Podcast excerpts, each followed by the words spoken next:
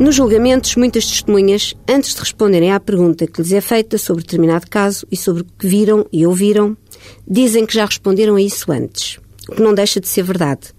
E por isso é importante que se saiba que, salvo raras exceções previstas na lei, os depoimentos prestados na fase inicial do processo, no inquérito, não valem como prova, só podendo o Tribunal considerar aquilo que as testemunhas disserem no julgamento.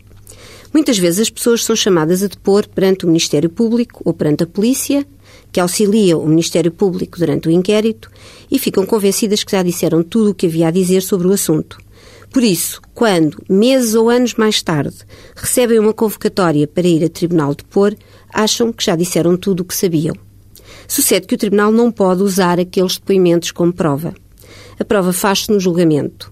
Por isso é muito importante que as pessoas, por muitos incómodos que lhes cause, tenham consciência de que, quando são testemunhas, estão a colaborar com o Tribunal e com a Justiça.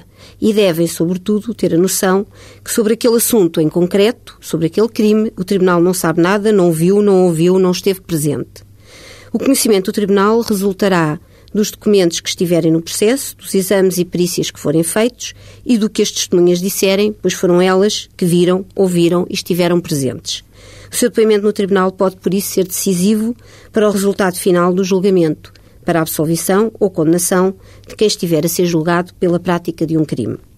Assim se vê como é importante que as testemunhas compareçam em tribunal, mesmo que já tenham prestado depoimento antes, e respondam com verdade às perguntas que lhes são feitas, sendo certo que, se o não fizerem, podem elas próprias vir a ser condenadas por um crime de falso depoimento.